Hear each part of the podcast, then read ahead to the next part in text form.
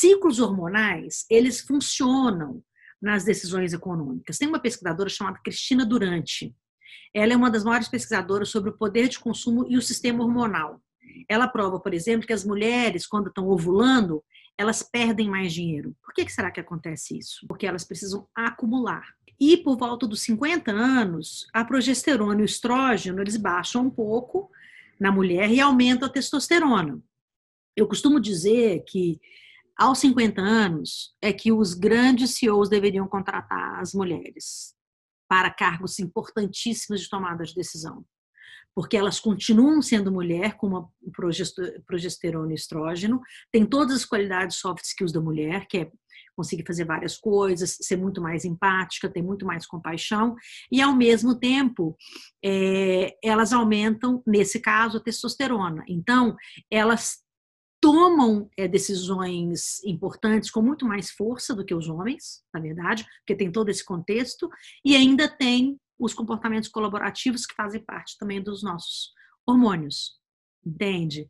Então, eu acho que é muito legal a gente entender todo isso para que a gente consiga é, perceber a força dos nossos hormônios também.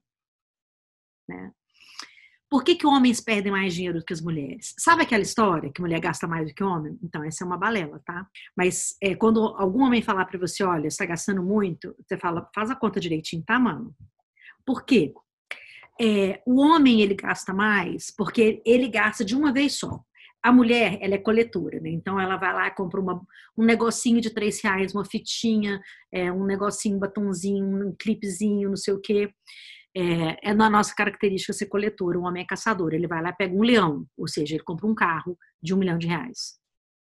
Você vai somando, somando, somando, nunca dá a quantidade que o homem gasta. O homem gasta geralmente 30% mais do que a mulher. Tá? Mas aparentemente parece que a mulher é, gasta mais, porque tem essa coisa do, é, do coletar, né? A gente, eu, por exemplo, vou pra praia, na hora que eu vejo, estou com meu bolso cheio de, de conchinha, de pedrinha, de folhinha, de, é um negócio muito engraçado. Isso faz parte da nossa é, essência mesmo como ser, né? Então essa questão é muito importante a gente entender. O homem perde muito mais dinheiro, por exemplo, na bolsa de valor do que a mulher, tá? Então quando as pessoas falam também, ah, mulheres no mercado financeiro é, são mais fortes que a mulher, porque eles não sabem, porque as mulheres ganham muito mais no mercado financeiro do que os homens. Isso também é um mito já também, já que a gente vive num planeta machista, né? não é só num país machista.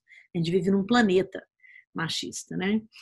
É, algumas coisas eu acho que pode ajudar você a entender quando você está diante de um homem de difícil negociação, tá? Homens com muito pelo no rosto, quadrado, com o dedo anelar maior que o normal, ele tem uma grande probabilidade de ter excesso de testosterona. Essa pessoa é dificílima de você negociar com ela. E o excesso de testosterona é ruim, porque ele vai em limites é, que chegam, inclusive, à falta de ética. Então, existem tratamentos para isso, inclusive. Eu ensino, inclusive, a baixar a testosterona nesses casos, tá?